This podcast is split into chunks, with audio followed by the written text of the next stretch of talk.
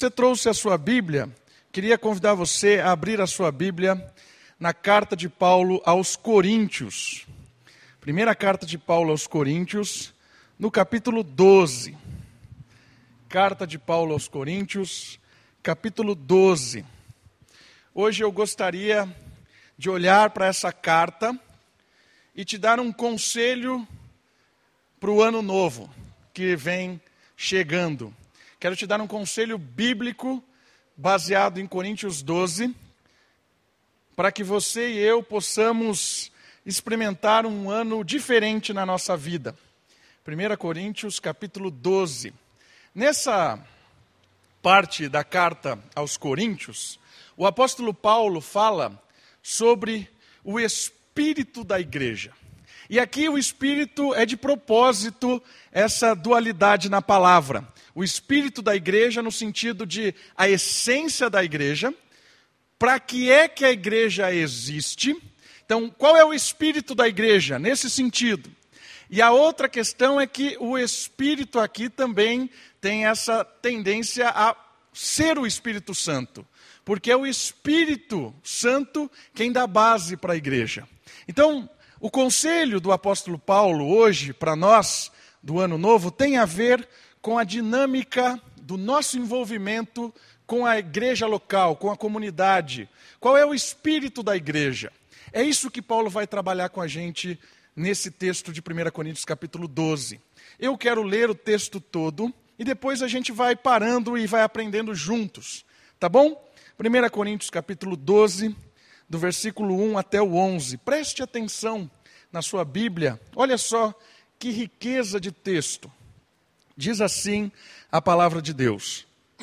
A respeito dos dons espirituais, não quero, irmãos, que vocês sejam ignorantes, pois que ainda quando gentis ou gentios éreis, induzidos e levados para os ídolos mudos.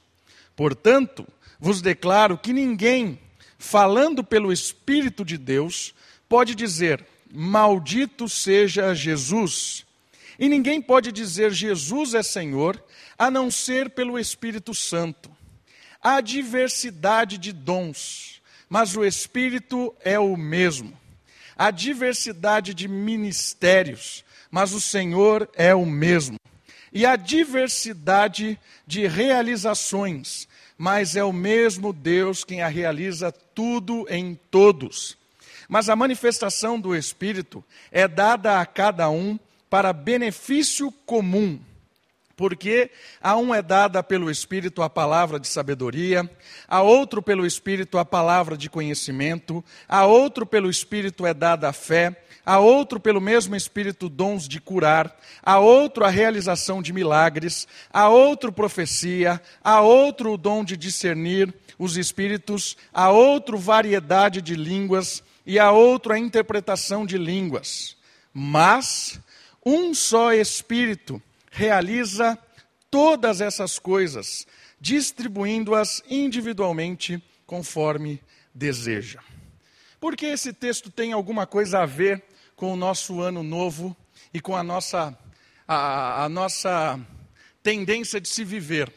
O que é que esse texto tem para oferecer para nós como conselho de experimentarmos uma nova fase na nossa vida ou no nosso ano?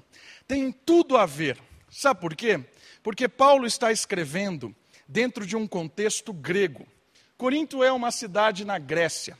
E no ambiente grego existe uma, uma, uma forma de pensamento muito interessante e muito intrigante e que mexia com esse pessoal aqui. Era uma igreja dividida. Era uma igreja que estava disputando algumas coisas interessantes. E a gente vai falar sobre essa, essa divisão daqui a pouquinho. Mas eu queria que você conhecesse qual era o espírito da época. O que é que o pessoal pensava? O como é as pessoas criam a respeito de ter uma vida boa? O que o grego tradicional, né, o habitante da Grécia, entendia como ter uma vida realizada, bem-sucedida, uma vida plena e satisfeita. Quem não quer ter isso no ano novo? Eu queria que você conhecesse qual era o pensamento grego. O que é que o grego entendia como uma vida boa, uma vida de qualidade? O grego entendia que o mundo, toda o mundo, toda a natureza, tudo que é criado, o grego entendia que o mundo era organizado. Por isso, em grego, ele chamava isso tudo de cosmos. Cosmos significa que tudo está organizado. O que isso significa? Que Deus criou o mar para marear, o sapo para sapar, né? o pássaro para passear. Tudo isso encaixadinho, está entendendo? Todas, o vento para ventar, tudo. Está tudo encaixado. E cada coisa no seu lugar para fazer aquilo que foi feito para fazer. Isso é a ordem. E o que quer dizer isso? Quando o sapo sapeia, ele contribui para a ordem do universo. Então ele é um ser pleno, satisfeito, dentro do organismo do cosmos. Quando o vento venteia, ele está satisfeito. E o ser humano? O ser humano já é diferente, porque não tem instinto. Mas o ser humano foi criado por essa força cósmica que o, que que o grego conhecia, para uma finalidade dentro do cosmos. E se ele não cumpre a finalidade dele dentro do cosmos, ele não é bem sucedido. Então ele precisa cumprir a finalidade pelo qual ele existe, para que ele tenha uma vida plena e ele contribua para a ordem do, do universo. Então, por exemplo, um ser humano, e o grego entendia essas, esses atributos que ele tinha para contribuir para a ordem do universo, ele, ele entendia isso como virtude. Então, a pessoa, para ela contribuir para o cosmos, ela precisava entender as suas virtudes, o que ela era boa para fazer. E quando ela descobria a sua virtude, ela precisava desempenhar essa virtude ao máximo quando ela desempenhava essa virtude ao máximo, ela contribuiria para o cosmos. Certo? Então, por exemplo, se a pessoa era pintor, tinha habilidades ali, pegava o pincel, percebia que desenhava muito bem, ela precisaria se é, esforçar, se dedicar para cada vez mais ser um excelente pintor. Porque se ele não desenvolver sua, o seu atributo de pintura, ele não contribuirá para o cosmos. Então, se ele identifica que ele é um excelente pintor, mas ele decide abrir um, um, uma barraca lá na, no mercado de Atenas para vender água, e ele fica milionário com a barraca, mas ele, não adiantou de nada, foi uma porcaria a vida dele. Por quê? Porque ele foi criado para desenhar, mas ele decidiu vender água na barraquinha do mercado de Atena. Pouco importa se ele ficou milionário, pouco importa. Ele tinha que desenhar. Está entendendo a mentalidade deles? Então, para alguém ser feliz e satisfeito na mentalidade grega, ele precisava descobrir a sua virtude, ele precisava desenvolver a sua virtude, e ele precisava, ao máximo isso, ele contribuiria para o cosmos. E olha que interessante o grego diferenciava virtudes. Algumas virtudes são mais importantes que as outras. Por isso, os mais virtuosos dentro da sociedade grega, eles estavam acima dos outros. Eram os nobres. Os nobres eram aqueles que eram mais virtuosos. Eram aqueles que contribuíam de forma plena. Por isso, os nobres não trabalhavam. Porque pessoas virtuosas na Grécia, não trabalha, porque trabalha é, trabalho é negócio de tolo. Você não tem virtude nenhuma, não serve para nada, você vai trabalhar. Porque se você não presta para nada, pelo menos você vai trabalhar para servir aqueles que prestam. Né? Olha que mentalidade interessante. Né? E é por isso que uma das frases mais ditas e que não tem nada a ver é aquela frase: o trabalho enobrece o homem. Essa frase não tem sentido no contexto grego. Por quê? Porque no contexto grego, não tem trabalho, o nobre não trabalha. O nobre, ele exercita as suas funções, e quem trabalha são os menos virtuosos. É aquelas pessoas que não contribuem muito bem para o cosmos. Entende? Olha o que é que estava na mentalidade em Corinto. Essa era era a cosmovisão das pessoas. Era a visão de mundo. Você não precisava explicar tudo isso que eu estou explicando para vocês. A pessoa nascia assim. Quer fazer um paralelo? Como o nosso mundo interpreta hoje? como é que as crianças desde pequenas são tendenciosas a pensar. É totalmente diferente. Tem a ver com o trabalho, tem a ver com conquista, tem a ver com se esforçar. Se você se esforçar, você pode ser alguém na vida. Tem a ideia de disputa, tem a ideia de ser bom naquilo que você percebe. O que eu estou tentando mostrar para você é que esse pensamento era o que estava na sociedade. As pessoas pensavam assim desde que nasceram. Por isso, o pensamento de virtude e de essência, e de ser servido, e de, de, de, de, o nobre não trabalha, o nobre ele é alguém que recebe o trabalho dos outros, estava na, na cabeça desse pessoal. Então, para o grego, uma vida frustrada era uma vida de você não contribuir para o cosmos com os seus com as suas virtudes, com as suas capacidades naturais dadas pelo, pelo Criador. Agora a gente vem para essa igreja. A igreja estava dividida. Porque essa igreja estava dividida porque alguns entendiam que existiam dons mais virtuosos do que outros. Ó. Essa igreja entendia que existia uma classe de dons, uma classe de talentos de pessoas que era superior às demais classes de dons. Entendia que aqueles donzinhos mais ou menos dentro da comunidade cristã é aqueles que trabalham, que servem, que apagam a luz, limpam aí a comunidade, aperta ali o botãozinho do data show, limpa não sei o que, toca ali. Esses são dons de segunda classe. Não aparece muito. Então, esses dons aí. Mas os dons de verdade são os dons que impressionam as pessoas. Falar em línguas, por exemplo pessoa entrava lá e. Eu não sei falar em línguas, né? então é, para mim é. E aí a pessoa ficava impressionada. Olha só como esse cara, ele é um crente de, de primeira linha. Aquele ali que, que toca esse negócio aqui não presta para nada.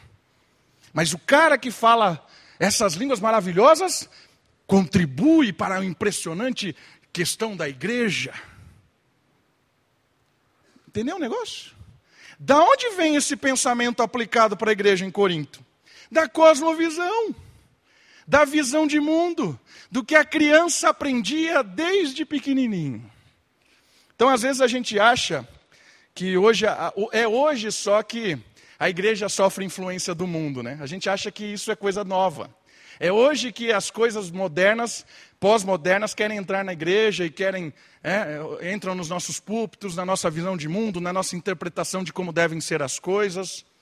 Meus irmãos, isso é desde sempre. A filosofia do mundo, ela sempre invade a igreja. Ela sempre tenta impor as coisas que ela acha correta. E nessa época, os irmãos em Coríntios estavam enfrentando essa questão e é, é, perguntaram para Paulo: quem é mais importante? Quem é que, que. Qual é o dom mais importante? Qual é o dom que contribui melhor para a igreja? Entendeu a pergunta? Importantíssima essa pergunta. E aí Paulo começa a responder de uma forma surpreendente para a visão de mundo. Se a gente acha que a Bíblia ela é completamente contrária ao que a gente está vendo hoje no mundo, se nós somos loucos quando falamos da verdade do Evangelho hoje lá fora, esse pessoal aqui, Paulo, com esse discurso aqui na Grécia, ele é completamente maluco. Porque o que ele está falando aqui é totalmente oposto à visão de mundo dos gregos. É oposto. É excludente. Um exclui o outro. Porque Paulo vai dar uma dimensão completamente distinta do valor das pessoas e dos dons. E ele começa dizendo assim: Eu não quero que vocês permaneçam ainda ignorantes. Ou seja, que vocês desconheçam com relação aos dons. E aí ele fala uma coisa surpreendente. Quando vocês eram gentil, vocês eram induzidos e levados pelas coisas do mundo. Vocês eram realmente, tinham esse tipo de interpretação. Vocês eram levados pelas coisas do mundo. Mas agora, vocês têm o Espírito Santo. Agora o Espírito Santo faz parte da história de vocês. Por isso, a primeira coisa que ele quer ensinar para mim e para você é o seguinte: quem tem o Espírito, quem foi inundado pelo Espírito, não diz nada contra Cristo, mas diz em favor de Cristo, é o que o texto está dizendo. E mais do que isso, todo mundo que tem o Espírito serve a Cristo com o seu dom, independente de qual ele seja. O primeiro golpe de Paulo para essa filosofia grega é o seguinte: não tem mais importante e menos importante. Não tem dons especiais e dons pequenos. Existe o Espírito. E quem tem o Espírito serve a Cristo. Quem tem o Espírito contribui para a igreja, contribui para o reino. Então a questão fundamental tem a ver com o Espírito, não tem a ver com as virtudes, não tem a ver com os dons. Uma pessoa não é importante pelo que ela faz, uma pessoa é importante por aquilo que ela deixa o Espírito fazer nela, seja tocar, pregar ou falar em línguas ou qualquer coisa que seja. O que deixa importante dentro da igreja é o espírito e não o dom. Paulo dá um golpe na cultura da época. Paulo vai dizer para eles o seguinte: você quer ter uma vida plena? Quer ter uma vida satisfeita? Esqueça o que você está ouvindo aí na cultura grega. Esqueça, é bobagem, é tolice. Isso aqui vale para nós hoje. Quer ter uma vida plena, uma vida satisfeita, esqueça o que você tem ouvido no Netflix, na internet, no mundo afora, em quem quer que diga, seja um doutor, seja um psiquiatra, um psicólogo, um neurologista, um doutor em filosofia, esqueça o que essa pessoa está dizendo. Porque a vida satisfeita, ela começa com princípios novos, bíblicos, e não da cultura, não do secularismo. Olha o princípio mesmo. Esquece grego, esquece o que você está ouvindo desde pequenininho. Ouve o que o Espírito está dizendo.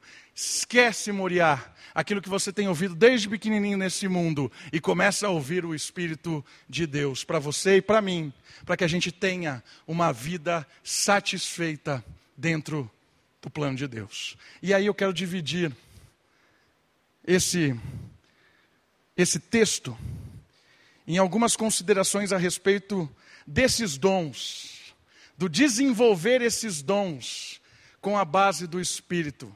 Porque quando, quando nós entendermos que o dom nos faz pleno, que o dom para servir a Deus é que nos faz uma vida satisfeita, é aí que nós vamos desfrutar do privilégio de viver.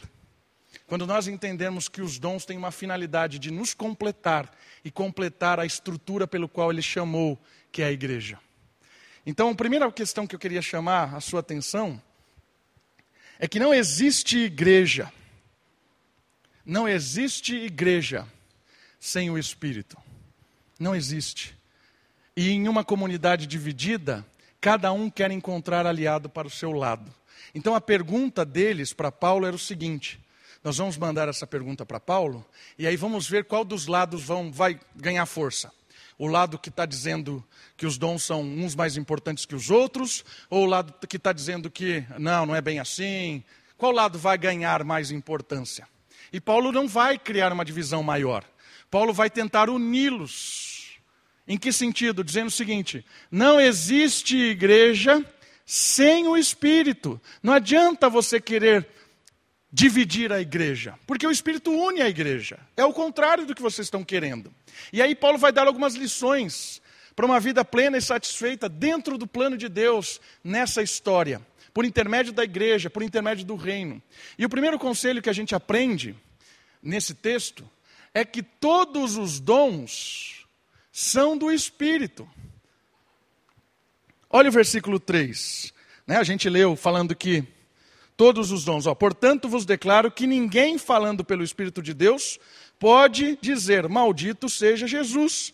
E ninguém pode dizer: Jesus é Senhor, a não ser pelo Espírito Santo. Ou seja, não existe pessoas que professem a Cristo e não seja membro da igreja, não seja batizada pelo Espírito. Não existe pessoa. Todos que têm o batismo do Espírito, que foram selados pelo Espírito, professam a Cristo e servem a Cristo. E olha o versículo 13, um pouquinho para frente, a gente leu até o 11, mas olha o 13.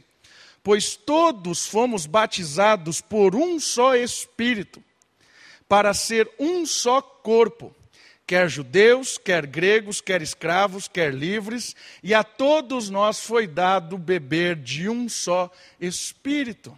O que é que Paulo está ensinando à comunidade ali naquele lugar e está nos ensinando? Nós fomos batizados com o Espírito. Quando nós cremos em Cristo, o Espírito habitou em nós, mora em mim, mora em você. E quando nós nos juntamos, o Espírito nos une como um povo. Um povo unido pelo Espírito. Por isso que não existe igreja sem Espírito. Quando nós cremos em Cristo, o Espírito nos libertou do pecado, nos perdoou e nos fez únicos, nos fez corpo de Cristo. O Espírito nos fez uma comunidade, nos deu uma identidade. O Espírito nos chama de Igreja Moriá. É o Espírito que nos uniu. Não existe grau de importância. Ninguém é melhor do que ninguém. Já não existe judeu, grego, não existe. Todos nós somos um em Cristo. Não existe pessoas ricas ou pobres, negros ou brancos. Não existe qualquer tipo de diferença na dignidade de alguém por qualquer coisa que você queira impor ou qualquer coisa que a sociedade queira impor. Não existe diferença. Somos todos iguais dentro da igreja por causa do Espírito que nos batiza. E o versículo 13 é legal porque ele termina falando assim: Foi-nos dado de beber de um só Espírito. A palavra beber tem a ver com irrigar tem a ver com jorrar, com molhar bastante. Nós somos completamente molhados pelo Espírito, regados pelo Espírito, ou seja, nós estamos completamente inundados por Deus. Acabou a divisão que os coríntios queriam propor. Acabou. É o mesmo Espírito. É o Espírito que nos dá os dons é o Espírito que nos capacita. Olha outra verdade. Cada um tem o perfil dado pelo Espírito. Como assim? Olha o versículo 11. Mas um só Espírito realiza todas essas coisas, distribuindo-as individualmente conforme deseja. É o Espírito que te fez desse jeito. Essas virtudes que você tem, usando a terminologia grega, essas habilidades naturais, na verdade, são coisas espirituais, são graças. Dom é uma palavra que é carisma, graça. Foi o Espírito que te fez desse jeito que você é, porque Ele quis te fazer assim. Foi Ele que me fez dessa maneira. E esse meu jeito, essa, essas minhas habilidades, esses meus dons, essas minhas virtudes, esse meu talento, é algo sobrenatural de Deus, porque Ele, Deus, quis que eu fosse assim, que você fosse assim, desse jeito que você é. Portanto, irmãos em Corinto, irmãos na Moriá, não existe diferença de importância pelas nossas habilidades. Ninguém é mais importante do que ninguém por causa dos dons. Ao contrário, os dons são aquilo que nos formam e nos dão identidade. Somos pessoas individuais. Apesar do Espírito nos unir, o Espírito Santo não mata as nossas individualidades. O Espírito Santo não nos torna cabeças de repolhos, todos iguaizinhos, pensam iguais, todos do mesmo jeitinho, vestem-se da mesma maneira, torcem para o mesmo time, todos fazem a mesma coisa, todos fazem o mesmo ritual. O Espírito Santo nos une não para fazer isso. Ao contrário, o Espírito Santo mantém as suas habilidades individuais. Eu sou assim porque o Espírito me faz assim. E a primeira coisa que eu quero que você aprenda é o seguinte: a primeira, já falei primeira duzentas vezes, né? A centésima coisa que eu quero que você aprenda é o seguinte: uma vida de realização é uma vida que você identifica como o Espírito te fez, as habilidades que o Espírito te dá, e isso você usa para a glória de Deus. Quando você faz isso, você deslancha na sua vida, você encontra prazer. Se você quer uma definição de felicidade, eu vou te dar uma definição de felicidade. Felicidade é quando você sente aquilo que você tem prazer e aquilo que você não quer que acabe, porque você está desempenhando aquilo que te dá alegria, porque você está desempenhando aquilo para a glória de Deus, e aquilo faz você completo, você não quer que acabe aquilo, isso é felicidade, não quero largar disso. Prazer de servir a Deus com as nossas virtudes. Meus irmãos, eu tenho o maior prazer de subir aqui em cima. Eu fico aqui, não quero que acabe. Quero ficar falando a noite inteira. Tenho prazer em falar. Não quero que acabe isso aqui. Às vezes eu fico falando, falando, falando para não acabar, porque isso me dá um prazer. Eu chego em casa satisfeito. Porque aqui eu realizo os meus dons. Eu gosto de falar. É para sirvo. É para isso que eu contribuo para o reino. É para isso que eu glorifico a Deus. Isso me faz realizado dentro do projeto de Deus. E isso contribui para o bem comum.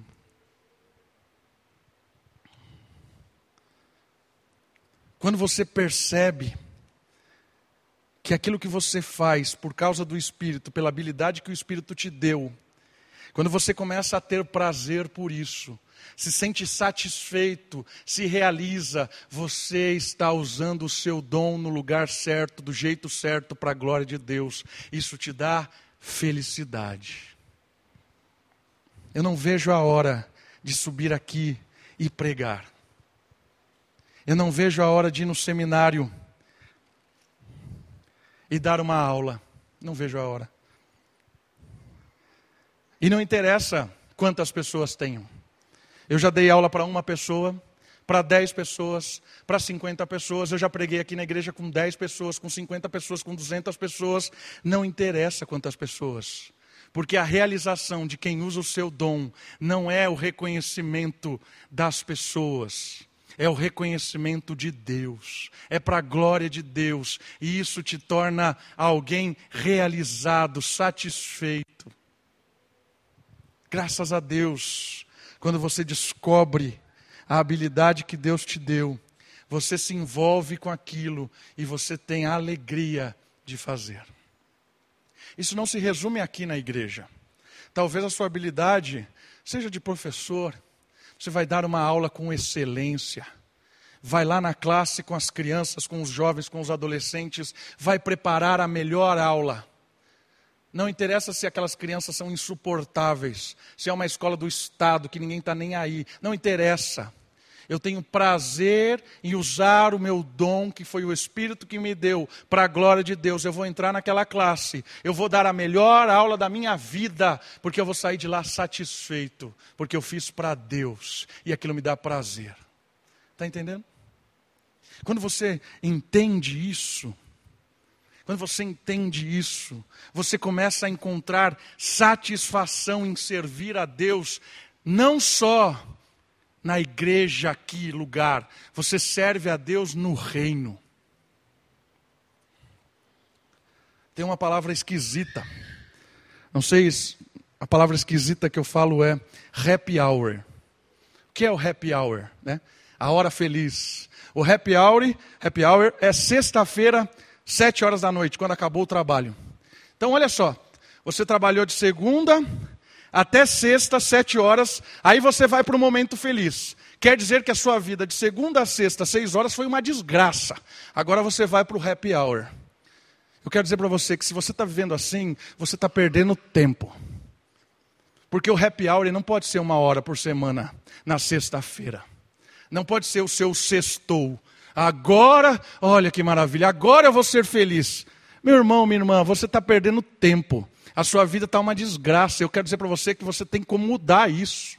Que o seu happy hour possa começar na segunda de manhã porque você vai usar o seu dom, o seu talento, aquela energização do espírito para abençoar pessoas aonde você vai.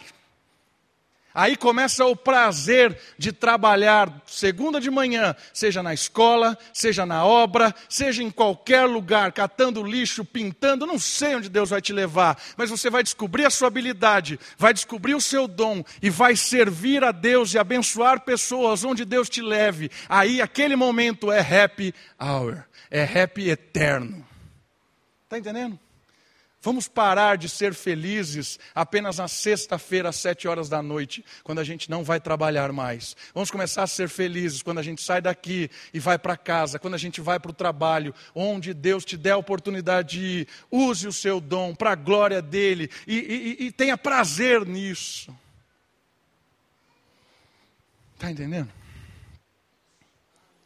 Eu estou falando de vocação. É dom, é Deus que dá. Eu tenho prazer, eu estou falando de mim porque eu não posso falar de você. É, você tem que falar de você. Eu tenho prazer de ser pastor. Eu não estou falando que eu sou bom pastor, eu posso ser uma porcaria de pastor, mas eu tenho prazer em ser pastor. Você pode nem gostar do que eu estou falando, mas eu gosto de falar. Você pode não estar tá entendendo nada, mas eu estou me deliciando aqui de falar. Você pode chegar e falar: esse pastor não entende nada de nada, mas eu gosto de estar aqui. Eu não estou falando que é bom o que eu faço.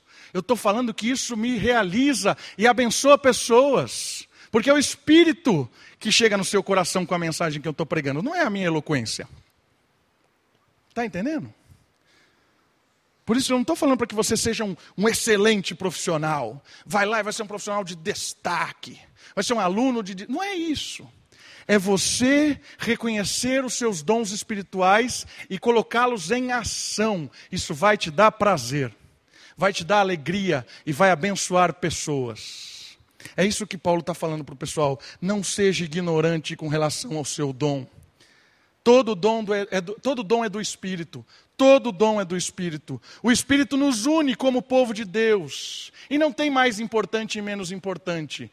Quem vive o seu dom é feliz, satisfeito e abençoa pessoas. É isso que Paulo está nos dando de conselho. Quer ter um ano diferente? Reconheça a ação do Espírito na sua vida. Reconheça o carisma, o dom de Deus nas suas virtudes. Se esforce para desempenhar essas virtudes e você vai ver como a sua vida vai mudar. Última questão aqui. O dom é para benefício comum me beneficia e beneficia a todos. Todos que convivem com o seu dom são beneficiados. E aí, olha só que interessante o versículo 31, lá no finalzinho do 12. Procurai com zelo os melhores dons. Aqui existe uma divergência entre os teólogos a respeito da melhor tradução para o procurai. Se é um, um indicativo ou se é um imperativo. Qual é a diferença? A diferença é que se for um indicativo, ele, Paulo está falando de uma maneira irônica aqui. Procurai os melhores dons, ele está satisfazendo assim. Por que, que você está satirizando? Por que vocês estão procurando os melhores dons? Vocês não entenderam nada? Certo? Então Paulo fala toda a importância do dom, da diversidade, e ele termina falando assim: por que, que vocês estão procurando os melhores dons? Não faz sentido procurar os melhores dons. Se for um indicativo, é isso que Paulo está querendo dizer. Mas eu entendo aqui que não é um indicativo, aqui é um hiperativo, é uma ordem. E aí fica diferente. Procurai, buscai com zelo os melhores dons. Mas o que tem a ver com melhores dons? Se ele acabou de dizer que nada é melhor que o outro. Ele está falando assim: Meu irmão, minha irmã, eu comecei dizendo para você: não seja ignorante, não ignore os dons. Percebeu que é importante? Agora, ele está terminando dizendo assim: busque com excelência conhecer esses dons. Busque com zelo, vai atrás de conhecer os dons, de, de, de, de ver o que é que te, te, realiza no reino de Deus, o que é que você faz bem feito por causa do Espírito, o que é que te caracteriza, como é que Deus te fez, está entendendo? Buscar isso. Não seja alguém que ignora, chuta, ah, não sirvo para nada, nada, nada do que eu faço, já sou velho, já sou velha, meu irmão, minha irmã, você está vivo, você tem dom espiritual, você pode abençoar pessoas. Buscai conhecer, buscai os melhores dons para abençoar pessoas. Paulo termina dizendo isso. Enquanto você e eu não buscarmos os melhores dons no sentido de abençoar pessoas, nós vamos ser pessoas infelizes, não realizadas, pessoas que estão patinando. Não existe igreja sem o Espírito. Não existe igreja sem o Espírito. Mais uma questão eu quero destacar. Não existe igreja sem pessoas. Então, apesar da unidade e da diversidade, apesar, apesar não, tendo consideração essas coisas, Deus faz tudo isso. Deus levanta o Espírito a nós, manda o Espírito a nós para abençoar pessoas, seja nós mesmos ou as pessoas envolvidas. Porque não existe igreja sem pessoas. A igreja é um organismo vivo e não uma organização mecânica. Paulo vai destacar isso aqui de uma forma brilhante. Porque às vezes nós entendemos a igreja como uma organização mecânica. Por isso que nós temos a tendência de sermos religiosos. Temos a tendência de sermos pessoas extremamente religiosas. E o que é um religioso? Um religioso é aquele que não falta em nenhuma atividade da igreja. E sente falta. Quando, quando não tem, por exemplo, não temos a EBD de manhã, nem semana que vem, sente falta. Não porque ele tem prazer na EBD, não porque ele tem prazer no culto, mas porque ele é um religioso. Ele tem que ir nas coisas, ele tem que frequentar aquilo. Às vezes nós nos tornamos religiosos na prática de ir à igreja, de servir. Às vezes nós nos tornamos religiosos com o ministério que nós temos. Eu odeio estar aqui tocando, mas eu tenho que tocar. Vira um religioso. Eu odeio dar aula para criança, mas eu vou lá embaixo e dou aula para criança. Faço de qualquer jeito. Não estudo nada. Tem, tem criança lá, pouco importa. Está entendendo? Um organismo vivo é diferente de uma organização mecânica. Porque se for apenas mecânica, não tiver pessoa, se você cumprir a sua função de qualquer jeito, pouco importa. Você cumpriu, rodou, rodou, teve o culto, olha que legal, as crianças foram entretidas lá embaixo, toquei aqui de qualquer jeito, beleza, teve a música, cumpri a religiosidade, funcionou a igreja, graças a mim, graças à minha filosofia, funcionou a igreja. Mas Paulo está falando o seguinte nesse texto fundamental: não existe igreja sem pessoas.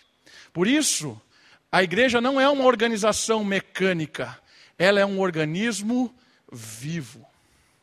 Por isso é importante a ação de o Espírito te usar para abençoar pessoas. Se eu vou dar, se eu vou pregar, eu vou subir aqui e vou fazer o máximo que eu posso fazer para a glória de Deus, para você pessoa. Se eu vou tocar, eu vou pegar o violão e vou tocar o melhor que eu puder, da forma mais excelente, para a glória de Deus, para abençoar você. Está entendendo? Se eu vou vir montar a árvore de Natal aqui, eu vou montar da melhor maneira possível, da forma mais bonita possível, para a glória de Deus, pela força do Espírito, para abençoar você. Que vai vir aqui, vai olhar essa árvore, vai se animar com a beleza da árvore e vai lembrar do nascimento de Cristo.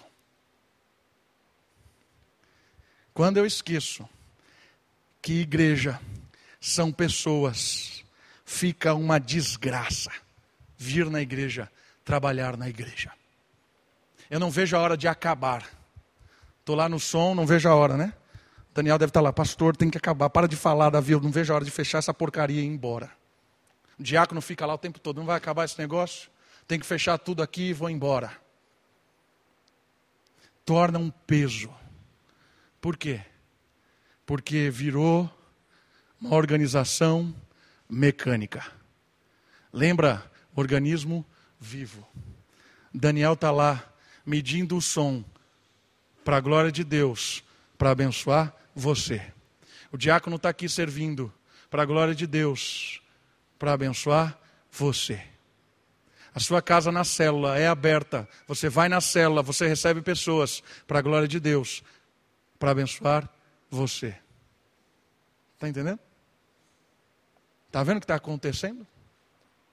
Os dons nos une, nos qualifica, nos identifica para abençoar pessoas a nós mesmos e a pessoas. Não existe igreja sem pessoas.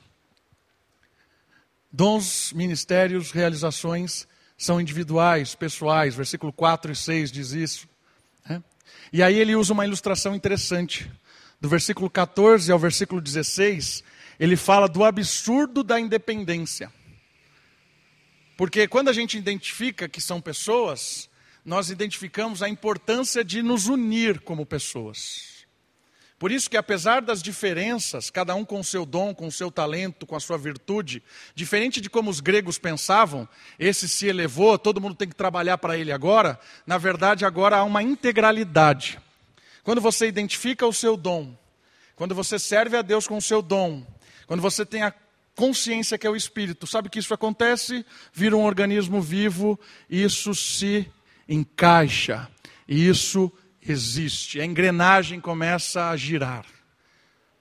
Por isso a importância da unidade na identidade particular, diversidade e unidade ao mesmo tempo. Cada indivíduo diferente faz com que o todo aconteça. É isso que Paulo usa aqui, uma ilustração do 14 ao 16, sobre o absurdo da independência. Ele usa o corpo, a ilustração do corpo. Quer ver? Está com a sua Bíblia aí? E se a orelha disser, do 14 ao 16, desculpe, porque também o corpo não é constituído de um só membro, mas de muitos. Se o pé disser, não sou mão e portanto não faço parte do corpo, nem por isso deixará de ser do corpo. E se a orelha disser, não sou olho e portanto não faço parte do corpo, nem por isso deixará de ser do corpo. Ou seja, não existe individualidade não existe a, a, a, orelha sozinho, não existe o olho sozinho. Não pode, é um absurdo a independência. O corpo é constituído de pessoas distintas. E aqui o corpo que ele está usando é o corpo humano, mas ele está tentando, ele está comparando com o corpo de Cristo, que é a igreja. Pessoas diferentes fazem a igreja acontecer. Cada um com o seu dom, com o seu talento, com a sua vida específica. E ele fala também do absurdo da exclusividade. Olha o versículo 17. Se o corpo todo fosse olho, onde estaria o ouvido? Se o corpo todo fosse ouvido, onde estaria o olfato? Então ele fala do absurdo da independência. Não existe cada um vivendo por conta própria, não existe corpo sem cada membro, não existe igreja com cada, sem cada um com seus dons, e não existe igreja onde há uma pessoa só. Não existe um corpo só com o ouvido, não existe um olho gigante, não existe um braço gigante, existe o corpo. Por isso é um absurdo a exclusividade. Não existe igreja onde só existe o dom de pregação. Não existe igreja onde existe só o dom de tocar, de ministrar diaconia, de ser hospitaleiro. Não existe igreja onde existe um tipo de dom só. Porque onde estiver um dom só, não há igreja. O absurdo da exclusividade, da individualidade. E o último absurdo é o absurdo da igualdade. E se todos fossem um só membro, Onde estaria o corpo? Não, não é igual. Três absurdos aqui ele usa para mostrar a importância das pessoas, das suas individualidades, mas também da sua unidade. O absurdo da independência. Ninguém aqui vai viver sozinho, nem aqui nem neste mundo. Conselho para o ano que vem: entenda que você sozinho não vai. O absurdo da exclusividade. Você precisa de alguém. Eu preciso de alguém, porque os dons são complementares, não excludentes. O absurdo da importância exclusiva de algo e o absurdo da igualdade. Não somos iguais. Nem queremos ser iguais. Os dons não são iguais, não pode ter igualdade. Entendeu a questão de Paulo? Pessoas, somos todos um só corpo, um só espírito, ninguém melhor do que ninguém unidade. Somos cada um com nossas histórias, com nossos talentos, com os nossos erros e acertos, individualidade. Ninguém é melhor do que ninguém, ninguém é igual a ninguém, somos dependentes, ninguém vive sozinho. Paulo nos dá um conselho muito importante nesse contexto que nós vivemos de uma cultura extremamente egoísta, uma cultura individualista e uma cultura de fuga. Para terminar, já falei demais. Para terminar, não existe igreja que não serve. Se tem dom, tem que servir. Se tem dom, tem que agir. O chamado do Espírito para o corpo de Cristo tem o caráter de propósito. Se Deus te fez assim, tem pessoas precisando de você e ao mesmo tempo que tem pessoas precisando de você, do jeito que você é dentro do reino de Deus, você precisa de pessoas. Se você se excluir de servir, se você negar os seus dons, você entra num abismo. Você se sentirá cada vez mais atrofiado. Se você negar os seus talentos, os seus dons, não só aqui na igreja, mas na sua vida. Você vai ter a sua famosa frase, a hora do happy hour. Não veja a hora de chegar o happy hour. Uma hora por semana. Está entendendo? Você negar os seus dons, a sua vida vai ser uma chatice. Quero terminar com uma frase e depois um pequeno texto, que eu vou ler todo ele. Olha a frase do Simon Kistmarker. Quando um membro do corpo recebe alimento espiritual e fica ocioso em relação ao seu dom, acaba espiritualmente atrofiado. E assim, acabará sofrendo uma parada cardíaca espiritual. No dia em que o Senhor exigir a prestação de contas, poderá ouvir servo mau e negligente. Certo? Se você se alimenta, se alimenta, se alimenta e não serve, vai dar parada cardíaca espiritual. Você vai ser um, um gordo espiritual e vai morrer de parada cardíaca espiritual. É isso que está aí. Agora preste atenção nesse texto. Foi, foi, uma das melhores coisas que eu li esse ano. Por isso eu vou. Ele é um pouco longo, mas eu quero encerrar com ele. Preste atenção nisso aqui. Vamos lá. É um, presta atenção. Jesus não apenas serviu em meio à sua maior crise, ele serviu aqueles que não mereciam ser servidos. À medida que os olhos de Jesus examinavam cuidadosamente aquela sala, imagino o que estava pensando. Ele viu Judas, que logo o trairia e o entregaria às autoridades romanas. Ele viu Pedro, que logo negaria ter sequer alguma associação com ele. Os outros dez discípulos usariam os pés que Jesus estava lavando para correr e se esconder quanto, quando mais necessitaria deles. Ainda assim, Jesus dobrou seus joelhos e serviu a todos. É tentador usar minhas circunstâncias como desculpa para evitar o serviço. É igualmente tentador avaliar uma pessoa e decidir não servi-la por pensar que não merece isso ou não apreciará seu serviço. Você não precisa estar no ministério por muito tempo para encontrar pessoas centradas em si mesmas, que acham que é seu trabalho cumprir todas as exigências dela. Haverá pessoas por quem você entregará a sua vida, e então virão as, virarão as costas e dirão que você não tem feito o suficiente. Jesus o chama a mover-se na direção da vida das pessoas e tornar-se vulnerável. Ele não diz que isso será fácil. Na verdade, diz que esse é o único lugar para encontrar vida. Você encontrará sua vida ao morrer para si mesmo e preocupar-se com outros de maneiras que são arriscadas. Jesus serviu porque essa era a coisa certa a fazer e também porque ele sabia que essa era a única maneira de seus discípulos serem libertos da busca vazia por glória pessoal e da natureza escravizadora do amor egoísta. Paul Tripp. Isso foi uma das melhores coisas que eu li na minha vida. Por quê? Porque eu falei do, da vocação, do dom de ser pastor, e todo mundo tem o seu dom. Às vezes você serve, trabalha, investe tempo, tempo, tempo, tempo, tempo, tempo, tempo, tempo, e de repente acontece uma coisa e você olha e fala assim: perdi meu tempo, não valeu nada.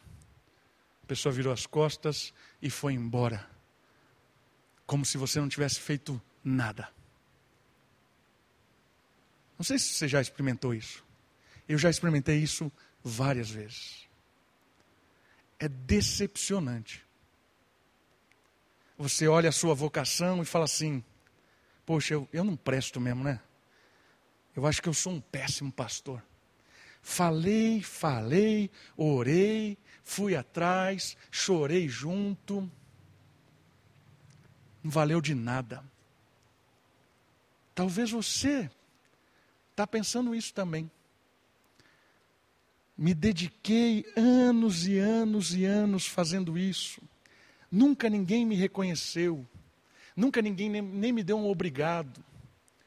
Fiz centenas e centenas de vezes esse tipo de coisa para essa pessoa. Ajudei, fui atrás, recebi na minha casa, investi dinheiro.